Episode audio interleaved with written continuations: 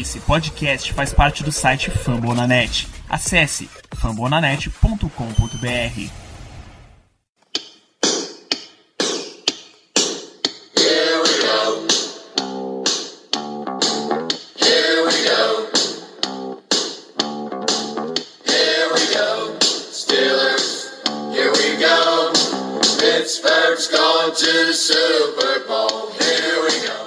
bem, pessoal, estamos começando mais um Black Yellow Brasil Podcast, edição de número 76, seu podcast falando do Pittsburgh Steelers para todo o Brasil, direto de fambonanet.com.br. Eu sou Danilo Batista, seu host em mais uma semana, mais uma quinzena, em mais um período de off-season.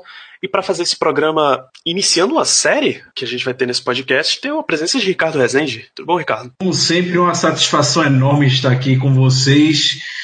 Muito bom estar de volta para gravar o programa. Edição, pode dizer, comemorativa. A gente comemorou dois anos na semana passada. Nem a gente percebeu também. Foi uma feliz coincidência que eu fui ver programas antigos só para ver do que a gente foi falar. Quando eu vi, estava lá dia 7 de junho de 2016, a nossa primeira edição analisando o draft de 2016. Então, muito bom estar com todos vocês ao longo desses anos. Como eu falei no início, naquele programa, e volto a falar, o programa é sempre feito para vocês e principalmente por vocês. Então vamos lá que hoje o programa está bem legal. Muito bem, então hoje a gente vai dar início a uma série Começando com os nossos, com pessoas dos, dos rivais de divisão, torcedores dos nossos rivais de divisão, analisando essa relação entre os Steelers e a AFC Norte. E para a gente começar com o Baltimore Ravens, tem a presença dele que vem do podcast Casa do Corvo, Clever Toniares, seja muito bem-vindo. Olá, Danídio, olá, Ricardo, olá, você, torcedor do Pittsburgh Steelers.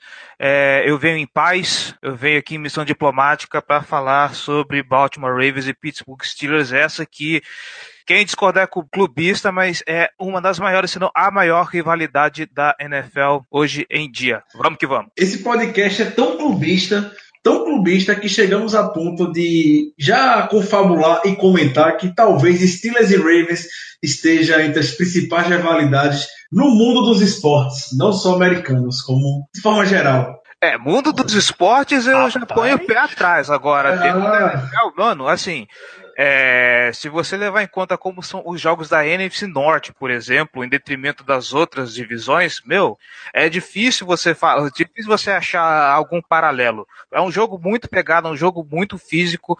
É, por mais que a gente fale de rivalidades históricas como é, Green Bay e Chicago, por exemplo, é, cara, o tipo, o nível de jogo que é entre Baltimore Ravens e Pittsburgh Steelers é, é digno de, de, de nota. Bem, então, é, antes da gente mergulhar nesse, nessa rivalidade aqui, Steelers e Ravens, a gente vai manter a, o que a gente vem fazendo no off-season e falar o que é está acontecendo com os Steelers na atualidade. Ricardo, do último programa para cá, o que é que a gente tem de notícia dos Steelers? Bom, durante esse ato de duas semanas até agora, tivemos o, o término dos OTAs e agora, essa semana, tivemos o minicamp. Então, as atividades do minicamp são obrigatórias, os jogadores eles têm que comparecer. Obviamente, como todo mundo já sabia, Le'Veon Bell não marcou presença, completamente esperado. Big Ben e Antônio Brown voltaram, ambos ouviram certas críticas da imprensa, como a gente havia comentado no último programa. E durante esse tempo, o Antônio Brown, principalmente, ficou bastante irritado com as declarações que ele ouviu. Quem acompanhou viu como ele estava no Twitter, no Instagram. Muita gente pensou até pelas besteiras que ele estava postando que ele havia sido hackeado. E o Antônio Brown, por mais que seja presente nas redes sociais, ele não é de fazer o que estava propriamente fazendo. Então, atirou para todos os lados que você possa imaginar. E essa semana, quando se apresentou para o minicamp, ele ficou pistola e foi para cima da imprensa. Comentou que se sente muito pressionado por, é, por eles, que ele se dedica a esse esporte como quase ninguém e que tirou esse tempo dos OTAs realmente para refletir e ficar com a família dele, que estava cansado de ficar ouvindo pressão por parte da imprensa. Ele até soltou umas reflexões, falando: ah, se eu parasse hoje, onde, eu sou, onde você me botaria ranqueado entre os melhores wide receivers da NFL? fez alguns posts até desnecessários com relação a uma, uma mãe de um dos filhos dele no Instagram. Eu acredito que vem ao caso comentar sobre isso aqui, porque foi algo extremamente desnecessário. E por parte do Tony Brown, foi isso. Felizmente ele se apresentou. Tá saudável, é isso que importa, a cabeça parece estar no lugar. Ele mesmo falou no Twitter que só estava realmente desabafando. O último desabafo dele, inclusive, foi até comentando como sente falta do Dan Rooney por perto, que é nessas horas que ele fazia a diferença. Ele até, o Brown falou também nas declarações de Bruce Arians e do Mike Tomlin no início da carreira, principalmente do Bruce Arians, falou que, teoricamente, nos bastidores comentou que o Antônio Brown só seria o jogador de special teams e nunca seria um wide receiver de sucesso, que não tem cabeça, não sabe percorrer rotas. Até o, o site próprio do Steelers, através do Bob Labriola, procurou falar sobre isso também e falou que o Bruce Arians, de fato, queria o Antônio Brown cortado até, se possível, no ano de rookie dele. E foi o Mike Tomlin que chegou, não, esse menino tem futuro, provavelmente como special teams, e o Antônio Brown se tornou o que veio a ser para nós hoje. É, eu posso dar um pitaco nessa notícia aí, rapidinho? Óbvio. Com certeza. É, eu acho muito bonito como que o vestiário dos Pittsburgh Steelers consegue se manter coeso mesmo com esse monte de adversidade e disputa de ego que a gente encontra dentro do, do, time, porque você tem, por exemplo, o Big Ben, que ele não sabe o que quer da vida, todo ano ele fala que vai aposentar, vai aposentar e, sei lá, às vezes parece que ele está insatisfeito com o time, e agora com, o, com esse draft, depois que chegou esse quarterback novo, parece que as coisas estão meio acaloradas lá em, na Pensilvânia, a gente tem o Le'Veon Bell com esse ego inflado, que ele sempre quer um salário absurdo, falando não, porque eu faço, aconteço, eu sou o melhor running back da liga, vocês têm que me pagar. É, você tem o, agora o Antônio Brown, que ele com razão tem, tem de se sentir pressionado pela carreira que ele tem, pelo que ele faz, é óbvio que a imprensa vai crescer o olho em cima dele. Você tinha até pouco tempo atrás Matevius Bryant, é, aí também fazendo o showzinho dele na, no, nos bastidores. E, cara, e o time consegue render assim, consegue se manter junto, consegue ser competitivo, que é uma barbaridade, que é coisa que eu não acredito. A gente viu ano passado o, os Steelers é, vacilando, a gente, o Big Ben sendo, é, ainda sendo muito questionado no começo da temporada, é, vendo a vitória escapar por alguns jogos, mas mesmo assim o time conseguiu ir longe. É impressionante o que se passa no, no, no vestiário do, do Pittsburgh Steelers, cara. Eu tenho que tirar o chapéu para essa equipe nesse ponto. Muito bom a gente ouvir isso de alguém de fora que não acompanha os Steelers, porque parcela da torcida, infelizmente, busca sempre culpar o Mike Tomlin por tudo que acontece. E a gente sabe como é difícil lidar com tanto cara mala com tanto ego complicado no vestiário de NFL. Como a gente comenta em quase todos os programas, é uma opinião unânime da nossa equipe, eu acredito, posso falar isso de segurança, que o Mike Tomlin faz um puta de um trabalho bom nesse sentido equipe. É, eu acho que os problemas passam longe do, do, do, do, Mike Tomlin. Eu acho muito pelo contrário, que ele, é, é, ele deve ser, pelo menos eu vejo assim, como o centro de, de, de convergência para onde a galera se une na hora de necessidade, cara. É, eu fico muito feliz em, em, em, sabe, em ver que Steelers e Ravens dividem a mesma divisão de, pela chance de eu ver John Harbaugh e Mike Tomlin é, juntos duas vezes por ano, cara. É, esses dois técnicos, assim, são, eles estão estão assim entre os meus favoritos, cara. Top 10 de, de head coach fácil. Dando continuidade ao giro de notícias, é, rapidamente, só algumas atualizações. É, questão de lesão, o, nessa semana o Morgan Burnett e o Bud Dupree estão um pouco de molho, mas nada que aparentemente preocupe o Mike Tomlin, não teve um destaque muito grande com relação a isso. O Juju também estava com um problema no joelho e por isso vinha sendo poupado os OTAs, também nada que, que preocupe. O Vince McDonald foi visto nas sidelines também durante o minicamp e é outro que não preocupa no momento. Não há um, um destaque, felizmente, por essa parte, mas vale comentar sobre, sobre isso. E acredito que seja só. Sim, outra coisa. O Le'Veon Bell deu. Comentou com o Jeremy Fowler. Não sei se comentou Jeremy Fowler com alguma fonte, que provavelmente deve ter sido Bell, já que eles se encontraram no, no final de semana. É, falou que o Bell não quer um salário menor do que 14,5 milhões de dólares. É, é, tá difícil.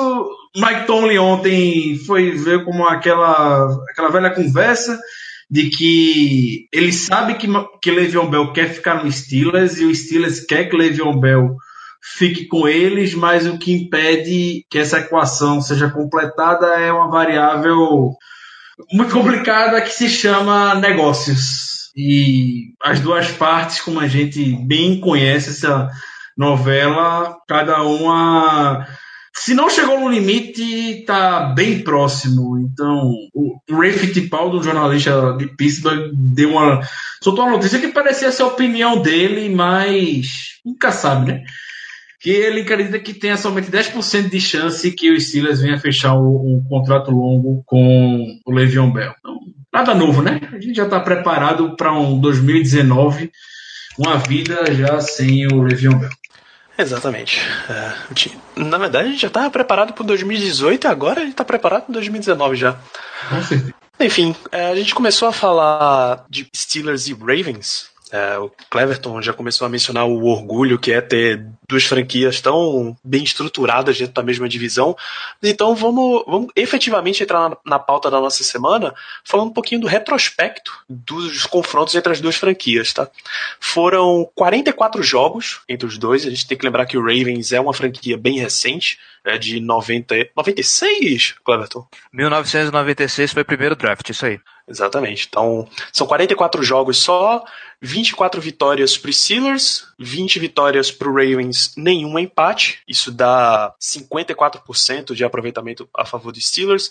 São 894 pontos marcados pelos Steelers, 861 pontos sofridos. Tá? Em playoffs, foram quatro jogos, três vitórias dos Steelers, uma vitória do Ravens. Isso dá 75% a favor. A conta, obviamente, é muito mais fácil. Né?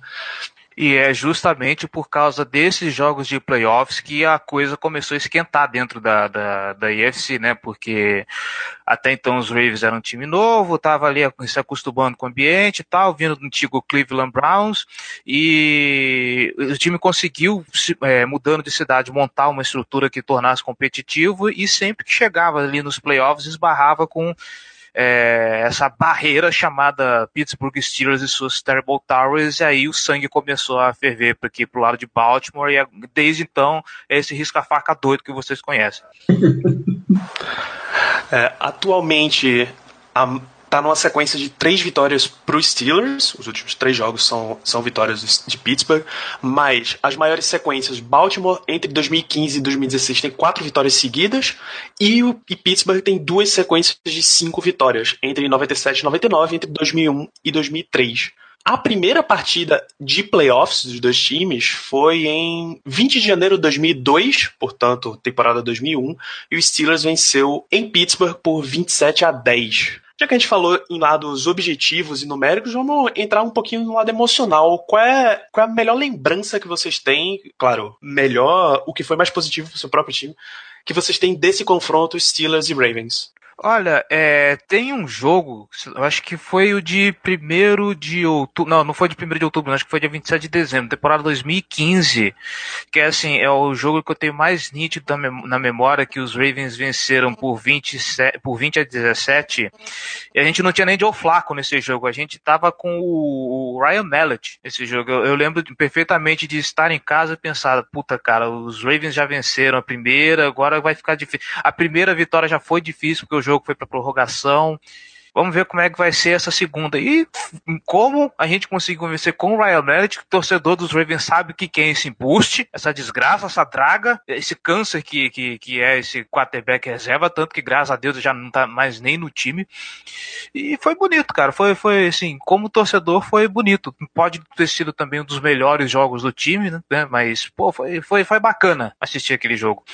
Eu tenho, tenho os dados desse jogo aqui. Ryan Mallet, uh, 28 passes completados de 41 para 274 jardas e um touchdown. Ben Roethlisberger, 24 de 34 passes, 220 jardas, nenhum touchdown, duas interceptações. Sem, sem Le'Veon Bell no Steelers, D'Angelo Williams era o, o corredor principal, 17 corridas, 100 jardas, dois touchdowns. Pra... E, e, isso é uma coisa que facilita pra caralho, né? Não ter Le'Veon Bell no Pittsburgh Steelers. é uma coisa que ajuda muito na, na hora de vencer esse time. É, uh, com o Antônio Brown ainda 7 recepções, 61 jardas, o que para o, o que é Antônio Brown é razoavelmente limitado. Do lado de Baltimore, o Javorius Allen com 17 tentativas, 77 jardas e um touchdown. Terrence West, 14 tentativas, 44 jardas nenhum touchdown. Eu lembro desse jogo. A gente sofreu, sofreu horrores com esse jogo porque perder para Ryan Mallett num, como quarterback titular é coisa que só os Steelers consegue fazer, é, cara. Perfeito, Danilo. Você tirou as palavras da minha boca agora. Bicho, para qualquer time, cara. O Ryan Mallett é muito ruim, cara. Eu não fico nada surpreso com isso. É aquela derrota que quando você vê, não, Ravens, pô, vai ser disputado, os caras vão entrar com todo o gás. Puta, onde o Flaco machucou, fudeu. Fudeu, lascou. Não, e, e, se uma coisa que o Ricardo tava, tava conversando comigo na temporada passada, eu começo a acreditar, é que como vocês sofrem quando é pra ser um jogo fácil, cara. Eu tenho na memória até hoje o jogo, que, o jogo contra o Chicago Bears no ano passado, uhum. cara. Eu falei, eu não acredito que eu tô vendo isso, velho. É sério? É, é sério? É um time maravilhoso, mas ele sempre joga no nível do adversário. Né? Assim, vamos levar em conta também que o Chicago Bears é, passou o rodo na FC Norte, né? Sim, sim, mas mesmo assim não era se esperar que fosse, fosse tão tranquilo, né? Uhum. Ganhar os quatro. Você, Ricardo, o que é que você tem de melhor, me, melhor lembrança de Steelers e Ravens? Eu acredito que para a torcida do Steelers é, deva ser a final da AFC de 2008 para 2009, jogo extremamente disputado, jogo que está na história, tem a menor dúvida disso. O jogo estava 16 a 14 até o finalzinho, os últimos cinco minutos. O Ravens estava com a posse de bola quando o Paulo interceptou e retornou para touchdown naquele que o David Demeshek e o Egg Taylor já fizeram um programa sobre isso, onde eles registraram que aquele foi o momento mais alto, do maior barulho. Nunca ouviram o Heinz Field tão em festa como naquela hora. Então, aquele jogo representa o que é um, um Steelers e Ravens. Foi um jogo muito cascudo, muito mesmo, e, e um turnover, uma jogada defensiva, um playmaker veio um Polamalo para fazer aquela jogada e retornar para levar o time ao Super Bowl. Até hoje fico com a memória desse jogo. Não à toa, esse, esse é um dos jogos que tá, tá disponível completo lá no YouTube. Foi um dos jogos que a torcida dos Steelers votou para que fosse disponibilizado na íntegra, né? Sim, sim. Esse maravilhoso. Esse não é aquele jogo que o, o prefeito de Pittsburgh, por uma semana, trocou de nome? Danilo, você não... pegou agora. Cara, se eu não me engano, é o, o prefeito do. O prefeito de Pittsburgh à época era Luke Ravenstall. E ele disse que disse para toda a imprensa que, pessoal, durante toda essa semana você pode me chamar de Luke Steelerstall, porque eu me recuso a ter Ravens no meu nome. É, foi esse jogo mesmo, exatamente. Nesse, eu não conhecia essa história. Muito boa. Então, então tem um link no, no post desse episódio para se você quiser lembrar como foi esse jogo, ele tá completo no YouTube oficial pela NFL, tá? Obviamente narração em inglês, mas é assim que o, o amigo fã do esporte vive. Eu vou deixar a minha memória de, de Steelers e Ravens, ela é bem recente até. É o jogo, aquele jogo próximo do Natal que a gente teve, temporada 2016, Steelers 31, Ravens 27 que foi o jogo da extensão imaculada do Antônio Brown. Eu acho que eu não tenho memória de nenhum jogo que eu tenha gritado tanto internamente pelo menos, quanto aquele, cara.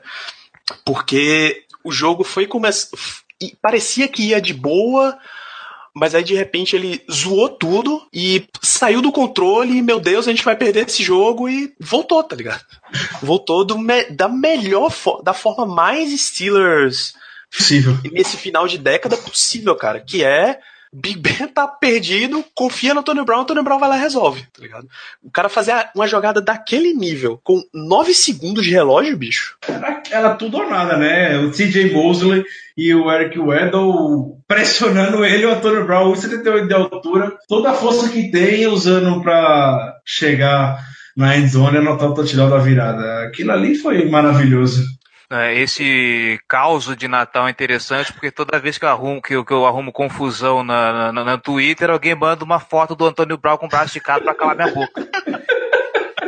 E eu lembro de eu ter ganho uma garrafa de hidromel de aniversário. Eu faço aniversário no começo de dezembro. E me deram uma garrafa de hidromel de presente. Eu falei, não, eu vou abrir essa garrafa quando for um, assim, um, um, um dia que vale a pena. E eu gosto muito de assistir jogo bebendo. Não, não importa se pode ser que nem foi Rússia Arábia Saudita mais cedo aqui, mas assim, é esporte, eu tô acompanhando e eu tô bebendo alguma coisa.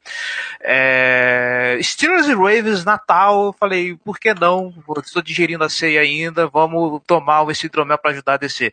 Meu, meu amigo, nunca uma cerveja, nunca um hidromel, nunca uma bebida alcoólica me desceu tão amarga. E olha que eu, eu sou um apreciador de vodka, hein? Rapaz. É, por exemplo, esse jogo já tinha Le'Veon Bell, já foram 122 jardas correndo em 20 tentativas. Então já eram. A gente já nota o desempenho muito diferente.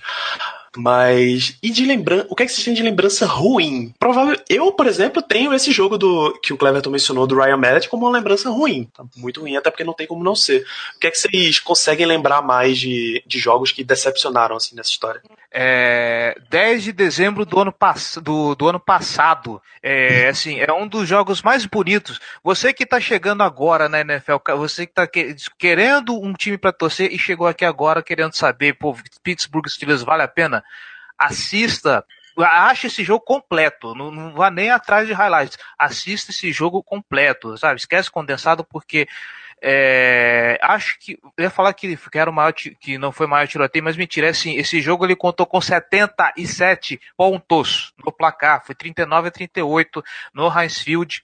É, a defesa dos Steelers já estava meio baleada, porque se eu não me engano, é, eles não contavam mais com o Ryan, Shazier depois daquele acidente trágico no jogo contra o Cincinnati Bengals. Então já era uma defesa que estava mais fragilizada. O ataque dos Ravens não era dos melhores mas ele estava vindo numa crescente, tanto é que a gente, mesmo a casa do Corvo, já vinha destacando isso, que a defesa começou uma porcaria já estava num nível mais decente, não era ainda o ataque dos sonhos, mas era alguma coisa. É, um corpo de, de, de, de, linha defensiva muito forma secundária muito boa. A gente está falando aqui de CJ Mosley, estamos falando aqui de Terrell Suggs, estamos falando de Eric Weddle, o o Malon Humphrey estava vindo numa temporada de calouro muito boa como cornerback.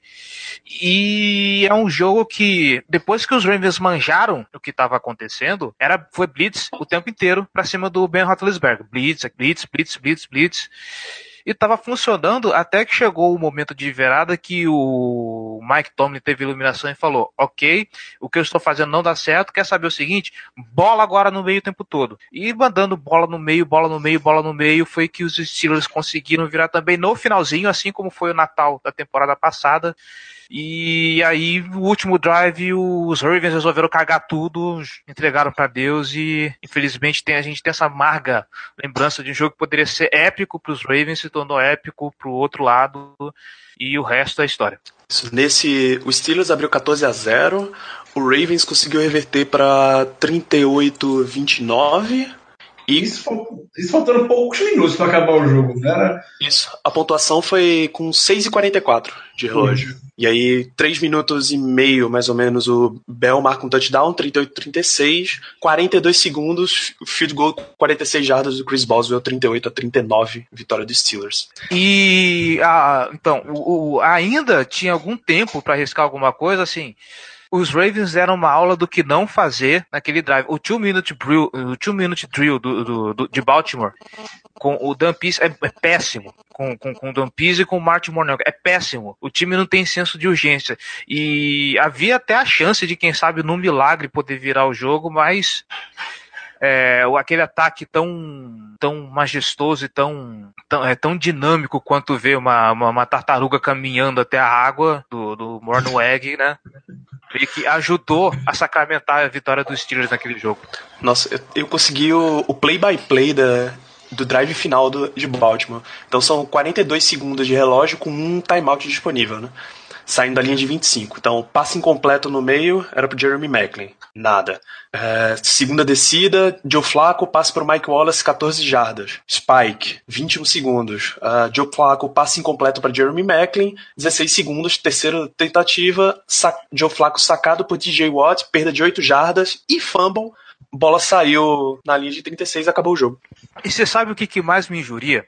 É, duas peças muito boas que nós temos no time. Primeiro, a, a revelação, o Alex Collins, saída do Seattle Seahawks, que estava numa curva de evolução muito boa. Ele é do, do cara que estava encostado no practice squad, a principal running back do time, que ele veio como quebrador de tackles. É um cara que estava numa, numa, numa crescente muito boa. Não teve nenhum, nenhum snap para uma corrida. Ninguém passou a bola pro, pro, pro, pro Collins fazer, que, é, quebrar tackles e poder avançar. E o Justin Tucker, né, cara? O Justin Tucker, se você se ele chuta a bola de um lado da endzone, acerta a outra.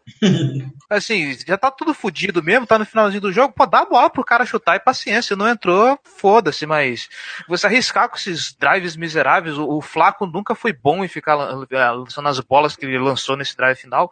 Risca, cara, vai, vai pro tudo ou nada, ainda mais com o Baltimore ali se agarrando para poder entrar na, na, na, nos playoffs pelo wild card, cara. Eu acho que falta um pouco, faltou um pouco de risco nessa situação.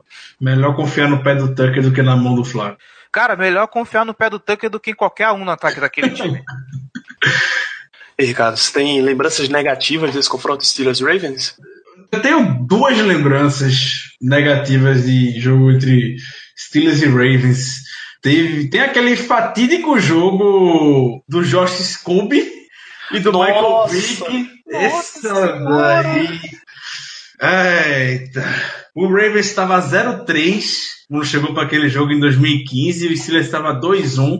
O Ravens começando 0-4 já era para começar a repensar a temporada. O Steelers chegou a abrir a 20 a 7. Michael Vick no ataque, Le'Veon Bell, Tony Brown, enfim, todo mundo lá. E foi só isso. Depois, no terceiro e no quarto quarto, o ataque não conseguiu produzir mais nada. O Ravens começou a engrenar. O Josh Scooby teve nos pés deles várias chances para vencer o jogo. Perdeu todos os chutes, como a gente já sabe. No dia seguinte, ele foi demitido do Steelers. Foi quando chegou a benção chamada Chris Boswell pro lugar dele. Esse jogo foi. Esse jogo foi sensacional. E é. legal que, se eu não me engano, essa foi a temporada 5-11 de Baltimore, né? é, coisa, coisas do Steelers, né? Mais, uma, mais um, um feito que o Steelers consegue. Tá. Tem... Você tinha uma segunda, não era? tenho que esse jogo o Steelers perdeu, obviamente, negativo. É, foi um dos jogos que eu vi o Steelers jogando melhor e perdeu. O Steelers jogou pior em várias partidas e perde. Nesse jogo o Steelers jogou muito bem e veio a perder. Foi um jogaço. Eu recomendo que vocês tiveram a oportunidade de assistir, se no YouTube, eu não sei se tem, mas foi o jogo de Thanksgiving da temporada 2013. Foi 22 a 20 pro Ravens. Foi aquele fatídico jogo que o Mike Tony pula, dá aquele pulo, aquele pulo do lado para distrair o Jacob Jones, que por conta disso, muitos dizem que ele não conseguiu retornar para touchdown, porque eles tinham caminho livre e o Mike estava olhando na câmera do MT Stadium e não teve. o Jacob Jones não teve sucesso para retornar. O Mike fica rindo depois, depois ganhou uma multinha também. E outra coisa que ficou marcada nesse jogo foi a superação. O Steelers conseguiu correr atrás do placar muito bem. No final do jogo, o Steelers fez uma jogada de dois pontos. E foi ali que começou a derradeira do Emmanuel Sanders. O Emmanuel Sanders teve a, as mãos na bola para os Steelers empatar aquela partida e ele dropou, não agarrou a bola na tentativa de conversão de dois pontos e depois daquilo ali o Steelers veio a perder a partida. No... O final desse jogo foi bastante característico, não sei se todos lembram, mas os Steelers dentro da linha de 5, 10 jardas passou muito, muito tempo para entrar na end zone.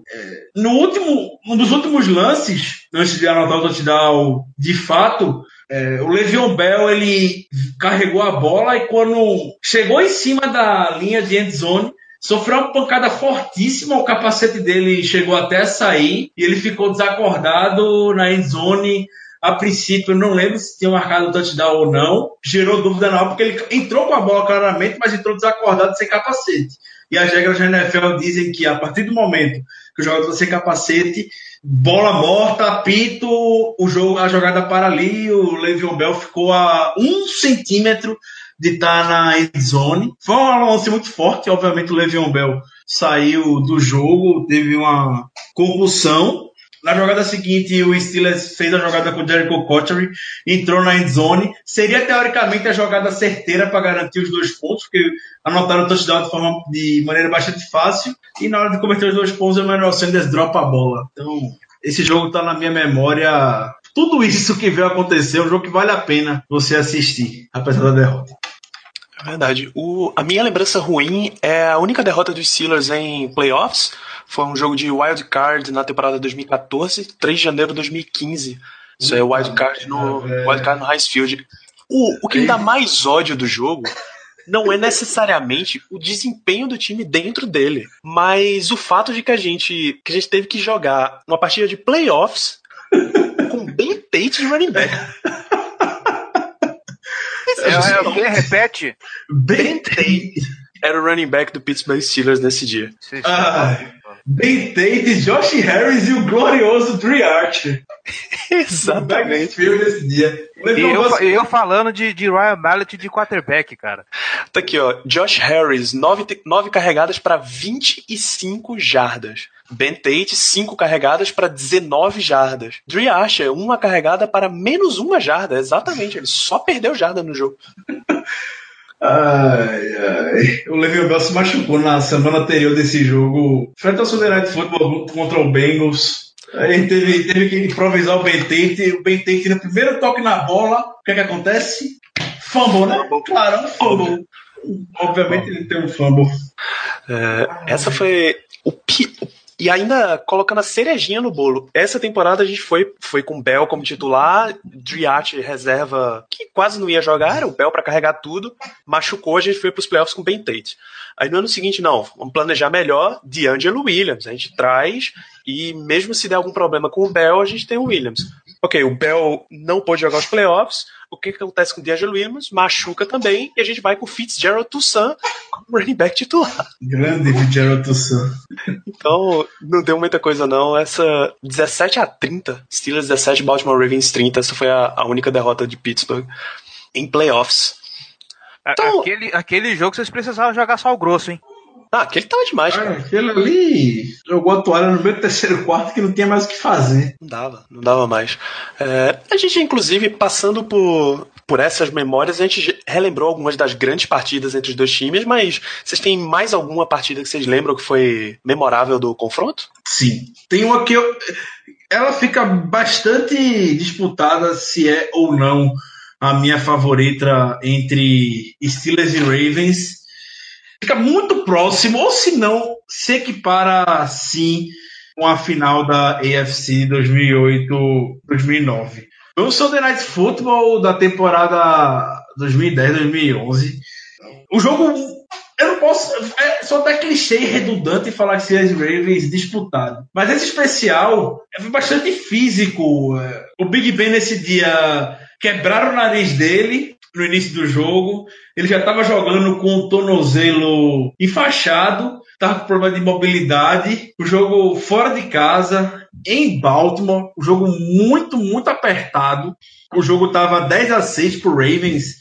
Isso já era no final do jogo. O Ravens era aquela campanha que o Ravens tinha para sacrimentar a partida, fechar o caixão e vencer o Steelers. E eis que surge também novamente o, o Troy Polamalu, entrou em blitz, aquela, aquela blitz que ninguém via de onde ele aparecia. O Ray Rice perdida, completamente perdido nos bloqueios. Chega o Polamalu, faz o sec no Flaco, força o fumble e o Lamar Woodley recupera a bola. Isso é que ele estava faltando menos de cinco minutos para acabar o jogo. O Steelers já estava no campo de no campo do Ravens, precisam dar poucas jardas, e aconteceu nesse momento o que o narrador, o Al Michaels, o narrador do Sunday Night Football, afirmou ser a, a, uma das maiores jogadas de futebol americano que não resultou em nada. Por quê? O Big Ben completamente fudido, perna, nariz quebrado, veio o Terrell Suggs seco, sem bloqueio para cima dele, pega no Big Ben e o Big Ben se agacha e começa a se desvencilhar do Suggs, o Suggs tentando pegar o Big Ben para derrubar ele. O Big Ben não cai. O Big Ben sai da, de cima do Terrell Suggs, se desvencilha do Terrell Suggs e joga a bola fora. Não gerou nada aquela jogada, mas foi uma das maiores. o Big Ben é, é no mínimo fez. bonito, né?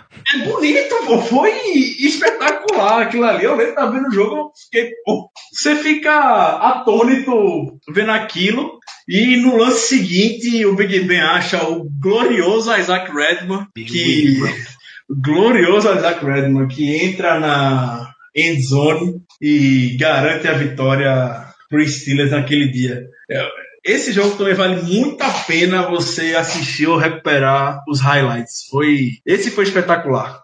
Por isso que eu digo, a jogada para mim do Polamalo, por mais que a interceptação, o pick que teve na final da conferência seja extremamente memorável, mas esse fumble forçado foi minha jogada favorita dele. Era aquilo que ninguém esperava que fosse acontecer. O jogo o tempo todo um super, como eu posso falar, Apertado super, mesmo. Super apertado, as defesas segurando como podiam e veio um Polamalo, onde ninguém imaginava, força aquele fumble e o Steelers consegue vencer. Maravilhoso. Esse jogo foi Steelers 13, Ravens 10 e Steelers 13 no M&T Bank Stadium em 5 de dezembro de 2010. Maravilhoso. E Cleber, você lembra de mais alguma grande partida que tenha rolado entre os dois times? Ah, cara, assim, é, é, difícil falar porque minha memória de, de, de, NFL, como eu comecei a acompanhar a partir do, do Super Bowl 47, ela, é, ela é meio recente. Uhum. Mas se esse jogo que eu tô vendo aqui na lista que eu tô pensando, eu acho que fica só pela curiosidade. Aquele Ravens Steelers do Thanksgiving, que, o, que os Ravens venceram por 22 a 20, ele que é aquele meme famoso da Michelle Tafoya na mesa com, com o Justin Tucker e o Suggs do lado, né? Sim, ele mesmo. É então fica, fica, aí de curiosidade pro ouvinte esse jogo aí. Só, só por causa do meme. Se vocês procuraram Ravens Thanksgiving, tem uma cena ótima do, do Tucker com uma coxa gigante na boca, o Trevor Suggs do lado da Michelle Tafoya, do, do lado da Michelle Tafoya, e ela com aquela cara de what the fuck is going on, né? Isso é 28 de novembro de 2013. Isso. Foi, em Baltimore. Foi aquele jogo que eu comentei do Mike Tomlin e do Jacob Jones. Ah, verdade. verdade. Peraí. É, é isso mesmo. É isso mesmo. É, acho que de jogo memorável vale citar o primeiro jogo entre os dois. Foi dia 8 de setembro de 96. Isso é semana 2 da temporada 96, a primeira temporada. As, pra vocês terem uma ideia do quão diferente eram, eram os elencos, vamos às pontuações aqui. Uma interceptação do Rod Woodson para os Steelers, 7 a 0 Vini Testa Verde correu 6 jardas para o Ravens, 7 a 7 Jerome Bettis marcou para os Steelers. Depois, uh, Derek Alexander recebendo passe do Testa Verde, 14 a 14. Charles Johnson recebendo passe de Mike Tomchek, dos Steelers. Andre Hastings também, passe Mike Tomchek. Matt Stover, field goal de 29 jardas. E Norm Johnson, field goal de 35 jardas. 31 para os Steelers, 17 para Ravens no glorioso e antigo Three Rivers Stadium em Pittsburgh. É, esse ainda era da, da, da, da antiga e saudosa UFC Central, né? Não tinha sido reconfigurado ainda as divisões. Isso. Exatamente. Até, até 2001, os dois times figuravam na UFC Central. Porque aí, quer dizer, é, até 2001 eram os dois na UFC Central, quando o, o Houston Texans entra em 2002, aí troca tudo e, e passa a ser UFC Norte. Só que com, com a base a base da AFC Central eram os times da AFC Norte. Tinha um ou outro time que, que ia entrando por ali.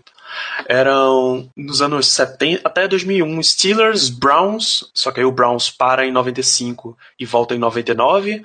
É, Oilers, e aí Houston Oilers, Tennessee Oilers, Tennessee Titans, os Cincinnati Bengals, desde sempre.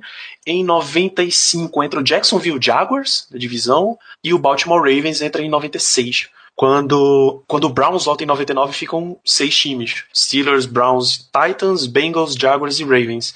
Até que quando entra, como eu disse, o Houston Texas, tem a, a realocação, a reordenação dos times, e aí sai o Titans e sai o Jaguars para a divisão nova, AFC Sul, e ficam Steelers, Browns, Bengals e Ravens, porque era mais ou menos a, era onde as rivalidades já estavam mais fortes e os times são, são razoavelmente perto e é uma das divisões que a NFL razoavelmente acertou a localização. É, porque de resto você olha no mapa dos Estados Unidos tem aquele desenho maluco, né? Ah, não, tem muita coisa que não faz sentido. É, Tampa Bay começou na, na NFC Oeste. A turma não, não sabe muito bem o que tá fazendo, não. Tem. Foi, esse foi em, em 2012. Foi, inclusive, um ano que o Ravens veio a ser campeão. Foi o jogo Steelers e Ravens no MT, MT Bank Stadium. É, nesse dia o Steelers foi conduzido pelo glorioso Charlie Batch. Aquele jogo que aquela temporada do Steelers estava nada bem, ninguém botava muita fé que o Steelers fosse vencer essa partida e como a gente comentou no início, não importa o cenário das equipes, Steelers e Ravens vai ser sempre disputado e o Steelers venceu sobre comando de Charlie Batch aquele jogo. Tem um touchdown marcante do Rick Miller, que ele se esforça todinho para chegar na end zone. O Sean Swisher no final do jogo é, vencendo a partida com field goal e uma cena que ficou marcante do Charlie Batch abraçando muito forte o Ben Roethlisberger os dois chorando porque o Batch tinha em tem um, tinha um cachorro na época que era bastante próximo, cresceu junto com ele basicamente, e naquela semana é, o Bert, além de vir a ser titular, o cãozinho dele veio a falecer. Como a gente sabe, Ben Roethlisberger é bastante próximo com o cachorro da fundação dele. É cuidando de cachorros, então foi bastante emocionante para os dois aquela vitória do Charlie Bett. Vale a pena também vocês assistirem essa partida. Muito bem. Um, a gente sabe que toda vez que alguém na imprensa vai descrever esse, esse confronto, essa rivalidade Steelers e Ravens, ela é descrita como a rivalidade mais física da liga. Então é de se esperar que rolem umas porradinhas aqui e ali. Vocês têm memória de alguma específica assim que realmente chamou a atenção? Nossa, porrada específica? Não, cara. Eu sei dessas é, dessas brincadeirinhas, entre aspas, assim, que eles costumam dizer, que nem essa do Jacob Jones com o Mike Tomlin, por exemplo, que costuma fazer, porque o Mike Tomlin gosta também de pôr uma lenha na fogueira nessa bagunça, né? Agora, porrada específica, agora memorável, assim, eu vou ficar devendo por enquanto. Durante a época do Heinz Ward no Steelers, que tinha uma rivalidade muito boa dele com o Ed Reed, né? Que Heinz Ward era bastante conhecido por chegar um pouco mais pesado nos bloqueios e ele sempre marcava, parecia marcar o Ed Reed. Sempre dava um, um a mais no final da jogada para cima do, do lendário safety do Ravens. São vários hits que ficaram marcados do Clark, do Clark, perdão. Eu tô com, o meu próximo vai ser do Ryan Clark, do Heinz Ward em cima do Ed Reed. É, esse do, tem um do Ryan Clark também que ficou veio ficar famoso foi também na final da conferência 2008-2009 em cima do Willie McGahey. Foi muito forte o hit que o Ryan Clark veio a dar nele. O pessoal queria muito punição do Ryan Clark, não queria que o Ryan Clark viesse jogar no Super Bowl contra o Cardinals por conta da como ele chegou forte Maguire, que precisou sair mobilizado até do estádio diante do, impacto que teve nessa jogada. É, e também tem outra que ficou bastante marcante. A, a torcida de Silas vai lembrar dessa figura que se chama Rima Suede. Foi nesse jogo também, a final da conferência 2008-2009. O Lima Suede era um rookie. Lima Suede foi um dos maiores boosts que já passaram pelos Steelers na era Mike Tomlin. Lembra que não fez nada em Pittsburgh, só fez isso. que ele deu. Ele fez um bloqueio espetacular em cima do cornerback do Ravens, que me falta a memória o nome do cidadão agora. E foi um bloqueio estilo Heinz Ward pra cima do Ed Reed. Foi a maior jogada que o Lyman Swede já fez com a camisa de Pittsburgh. Aí depois voltou normal. No lance seguinte ele teve um drop e tá tudo certo. Mas peraí que eu acho que eu encontrei essa, essa jogada do Lima Swede aqui. É, de qual ano que é mesmo essa, esse jogo aí? Lima foi a final da conferência é, 2008-2009.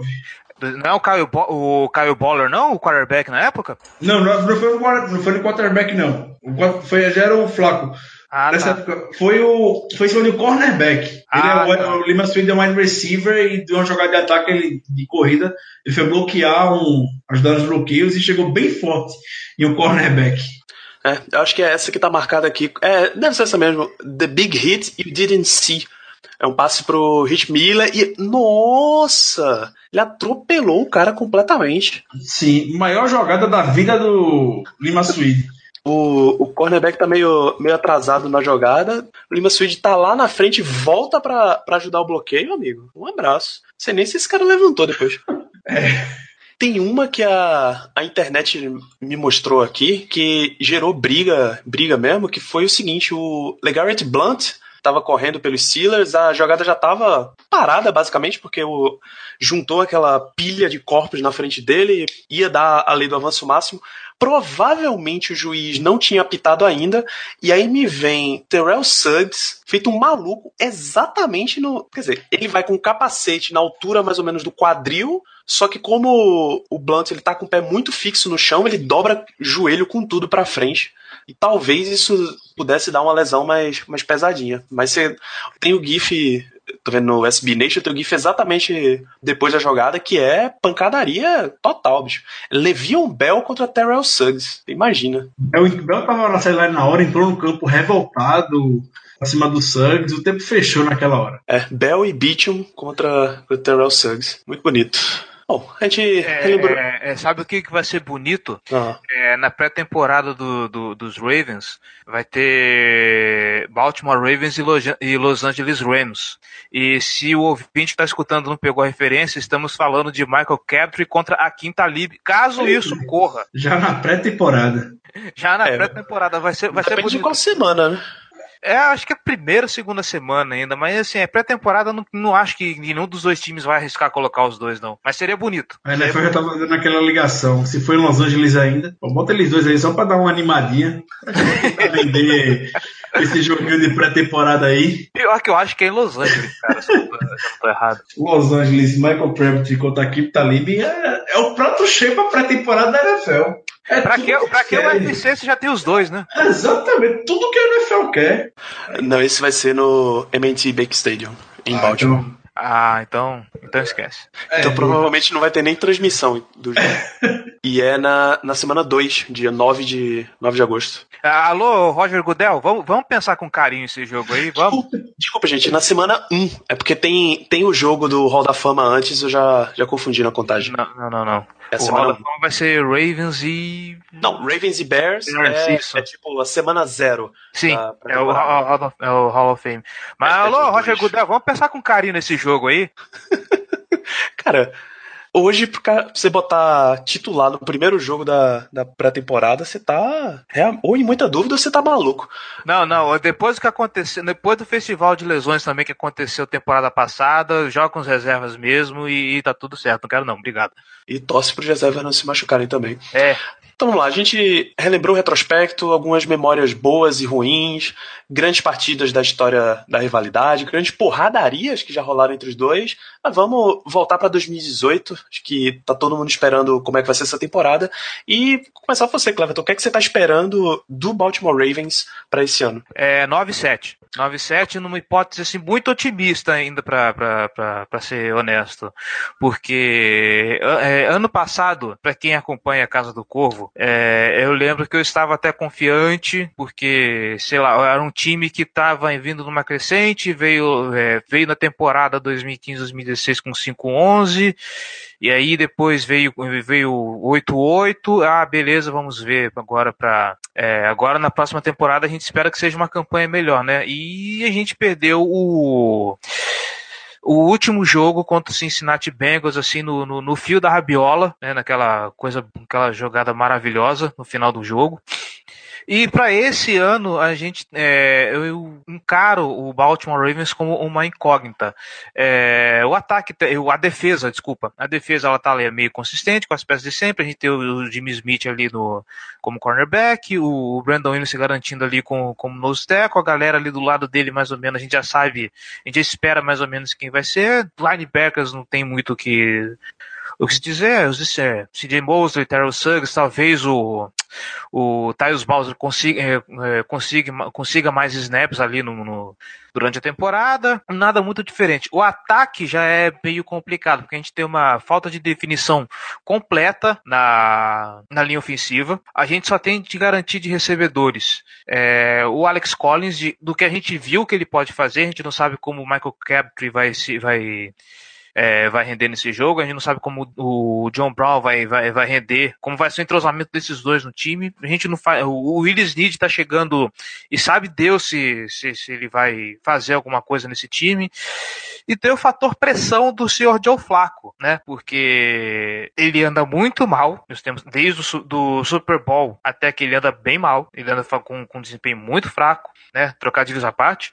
E tá vindo aí é, Robert Griffin terceiro, como QB reserva, e com certeza, é, como se já não bastasse ele, e a gente já vinha especulando que no primeiro vacilo a torcida ia pedir para trocar de quarterback, é, os Ravens é, deram aquele abraço carinhoso, gostoso assim na torcida e draftaram Lamar Jackson. Para quem se recorda, houve um bafafá, inclusive da, da, por parte da imprensa, um bafafá completamente desnecessário, diga-se por sinal, de que, ah, meu Deus, o, o, Flaco não está falando com o QB Calouro e não sei o que. O Flaco, inclusive, ajudou a alimentar essa treta quando ele resolveu se negar a falar com os repórteres no, na, na, na festa do draft. Então já viu, né? A crise em, em Maryland, né? Bom, com esse festival de incógnitas e um calendário onde a gente vai pegar, é, deixa eu ver aqui, Tennessee Titans fora, Carolina Panthers fora, Atlanta Falcons fora naquele canhão contra a ameaça extraterrestre, é, e Kansas City Chiefs fora, Los Angeles Chargers fora, assim, é um calendário que tá muito, muito desfavorável, sabe? É, a gente vai receber Tampa Bay Buccaneers, vamos receber Oakland Raiders e esse, é, o esses dois vai ser uma incógnita. Uh, a gente vai receber Denver Broncos. Denver Broncos também a gente não sabe o que pode ser. Talvez seja um dos jogos mais fáceis. E soma-se isso a New Orleans Saints e Buffalo Bills, fora os jogos da divisão. Eu não vejo com bons olhos uma campanha do Baltimore Ravens com esse calendário. Eu não consigo, então, é... se a gente conseguir um wild card, a gente tem que torcer muito por um prejuízo grande nos outros times da, da, da IFC, o que eu descarto. Então eu, eu acho que para começar a fazer efeito as mudanças que o time está fazendo é de 2019 para frente. Esse ano vai ser, a gente vai repetir um, a gente vai fazer um 9-7 assim na, na melhor das hipóteses, na, na minha opinião, e se Nossa Senhora dos QB Elite ajudar e a gente conseguir se, se superar e mordiscar lá um wildcard, é, o, que vier acima desse 9,7 para mim é lucro. Isso porque eu estou sendo otimista ainda com, com, com essa previsão. Tudo bem. É, nesse ano, o jogo no Heinz Field é na semana 4, dia 30 de setembro, e o jogo em Baltimore é dia 4 de novembro, na semana 9. O Steelers está com, com bye na semana 7 e o Ravens está com bye na, sem, na semana 10. Graças a Deus não vai ter Ravens e Steelers esse ano para azedar nenhum feriado, né? É verdade. Não, eu acho que tiraram os dois dos, dos feriados, cara, nesse ano. Porque Amém. o Steelers estava demais. Na verdade é porque não vai ter rodada dia 25 de dezembro, dia 31 de dezembro. Só a do, a do Thanksgiving aí, quem, quem tiver jogando que se vire também. Não tem nenhum dos dois escalado para essa rodada. Ricardo, você tem perguntas sobre o Baltimore Ravens para o. Você gostaria de fazer para o Cleverton? Um, uma rápida pergunta, na verdade, mais como a título de curiosidade. É, é invenção o que a gente vê lendo nos últimos dias na imprensa de ter Lamar Jackson e Joe Flacco no campo juntos. Que, o que é que o, o ataque do Ravens pretende ganhar tendo eles em campo? É, não é invenção da imprensa, o Harbaugh realmente está experimentando isso, de colocar os. Na verdade, o que o, o Harbaugh quis dizer é: estamos colocando Lamar Jackson e Joe Flacco no mesmo plano de jogo. Não quer dizer que é os dois em campo ao mesmo tempo. E é até entendível, porque a gente precisa fazer esse garoto ganhar experiência. Nada mais justo do que envolver o Lamar Jackson dentro do plano de jogo de Baltimore até onde eu sei, é isso, sabe? O, o, que, o que o tem especulado é isso. É, estamos envolvendo tanto o Joe Flacco quanto, quanto o Lamar Jackson no plano de jogo. Ou seja, é, o que um vai fazer, o outro vai fazer também. Eles estão experimentando o garoto, basicamente é isso. Não é nada muito impressionante assim, meu Deus do céu, é, vamos colocar os dois para fazer, vamos pôr Lamar Jackson de wide receiver, sei lá, não. É só isso.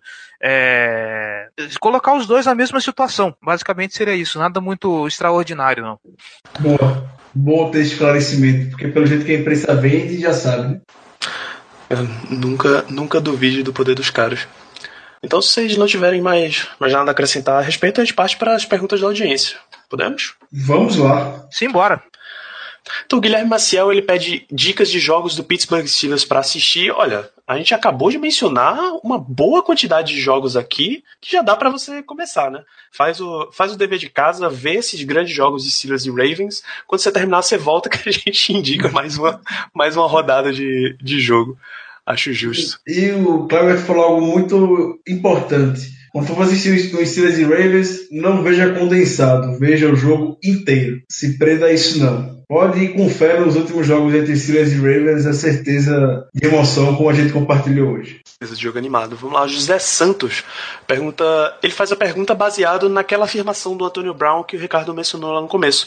Se ele parasse hoje, ele seria o melhor wide receiver da geração dele? Na verdade, a pergunta é: ele é o melhor wide receiver da geração dele ou não, na opinião de vocês? Sim, sim, sim. É o melhor wide receiver dentro da melhor possível safra de recebedores que a NFL já viu. Olha, eu também não consigo ver assim um, um, cara que, que bata o, o, o, Antônio Brown assim dentro da classe dele. Eu não consigo enxergar.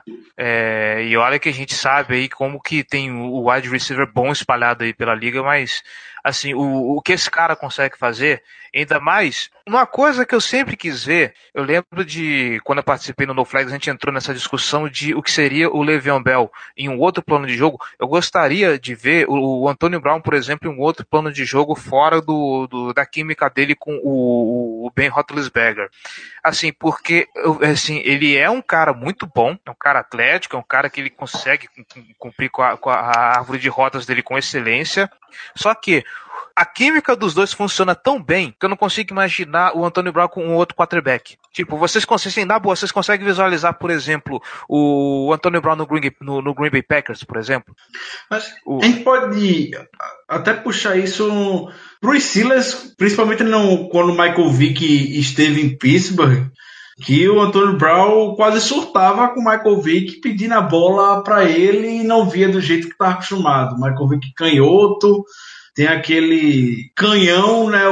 Ele é preciso feito o Big Ben, mas quando teve com o Michael Vick, eles enfrentaram uma certa dificuldade até ter um pouco de sintonia porque eu falo assim, é não querendo comparar talentos, né, mas eu coloco como comparação, por exemplo, que aconteceu aqui na nossa vizinhança quando tivemos o Steve Smith Sr., que o cara era um monstro em Carolina, jogou assim, jogou o fino da, da, da bola em, Calora, em Carol, nos, no Carolina Panthers, poxa, era difícil, jogou o cara ídolo nos Panthers, foi para Baltimore e, meu, foi o, o, o, o wide receiver dos sonhos do Joe Flacco, tanto é que foi aí o, o wide receiver do Super Bowl, né?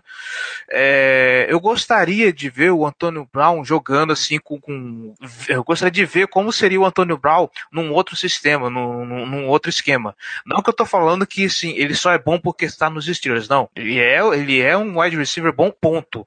Mas eu falo a título de curiosidade, sabe? Saber como que ele ia render com, com, com uma outra pessoa. Tipo, porque assim, se, é, vamos montar aqui o time da, da, da, NFL dos sonhos, por exemplo. Imagina por exemplo, Antônio Brown na mão do Tom Brady, vamos por assim, ou na mão do, do Aaron Rodgers. Também não desmerecendo o Ben Roethlisberger, mas esses caras top 3, assim, que a, a galera costuma pôr, por exemplo, um, um, um Antônio Brown na mão do Drew Brees. Imagina só o ataque do Saints, que loucura que ia ser. Ou não, vai saber, né?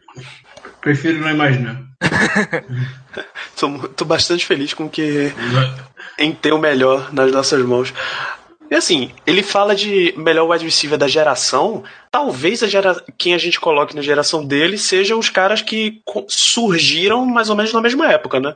É o Julio Jones, porque o Antonio Brown ele tem a explosão dele mesmo em 2013. Tá? Então quem é que você pode botar junto com ele ali? Não dá para botar o Calvin Johnson, porque já tá caindo nessa época. Então é Julio Jones, é o Del Beckham Jr., é DeAndre Hopkins, são esses caras efetivamente mais recentes, né? Sim. Então, nesse nível de análise, não tem, não tem muita dúvida de que, de que o Antônio Brown é o melhor wide receiver mesmo. Então, José Ortiz pergunta se a gente acredita na evolução de Arthur Burns e Sean Davis. Ortiz, eu acho, que, eu acho que a gente pode encurtar a sua resposta dizendo o seguinte: se a gente, se não houvesse, a gente acredita nos Steelers pra gente se manter acreditando nos Silas, a gente acredita que esses dois jogadores precisam evoluir. Do nível que tá, não vai dar. É, exatamente. É isso. É. Se acreditar for na base da esperança, é isso mesmo. Uma outra pergunta também dele: o que é que levou a gente a torcer pro Steelers? Eu, na verdade, deixa eu começar por você, Cleverton. Como é que você começou a torcer pro Ravens? Por causa da Beyoncé. Porque o show da Beyoncé foi no, no Super Bowl que teve Ravens e 49ers? É, eu não acompanhava, assim, é, eu, o meu irmão acompanha a NFL há muito mais tempo, né, o meu irmão é um daqueles fanáticos por esporte, era aqueles que, se tiver passando, sei lá, é, Capivariano e 15 de Jaú, na, na Rede Vida, ele, tá, ele para pra assistir. Ele Mundial de... de cricket, ele tá lá vidrado. É, curling então, puta que pariu, descobri o curling com ele. É, e aí eu comecei a acompanhar também rugby, comecei a acompanhar futebol americano, eu já, já vinha tendo um contato mais próximo do futebol americano com ele. E aí veio o Super Bowl 47, que para quem não conhece é foda, né? Mas para quem lembra, vamos dizer assim, é, Ravens e 49ers era assim, o 49ers o grande time dos anos 90 que estava chegando de mais uma vez no Super Bowl, o, os Ravens que era o o, vamos dizer assim, o azarão da vez, tinha ganhado apenas um título lá em 2000, mas era um time recente, não era um time assim muito forte que o pessoal põe lá como grande time da NFL.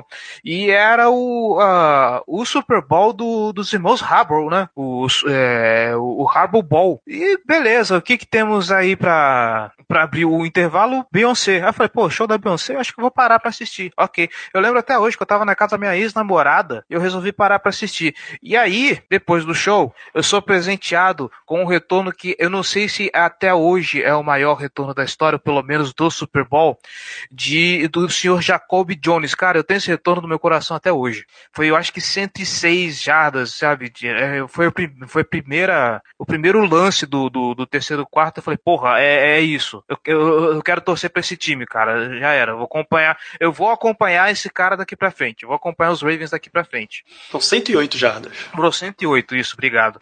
E ainda tinha uma outra coisa que eu sou sempre o cara do contra e todo mundo com quem eu conversar sobre futebol americano falava que ia torcer para os 49ers. Muito pela expressão dos 49ers do Brasil, porque foi o grande time dos anos 90 aqui no Brasil. Eu falei, quer saber? Eu vou torcer para esse Baltimore aí só para ser do contra. E eu fui sair feliz. eu saí feliz aí, estamos aí torcendo, estamos aí sofrendo até hoje. E sem falar que esse jogo teve de tudo, né? Acabou a luz no meio do, do, do, do estádio, era o, Mercedes-Benz Superdome, né? Exatamente. Uhum, e o, eu lembro até hoje que o, os Ravens quase perigaram de perder esse jogo no último lance, assim, numa virada, que o Joe Flacco falou assim, ó, é, se esse cara começar a chegar muito assim, a gente dá uma porrada nele pra parar ele no meio do campo. Exato. É...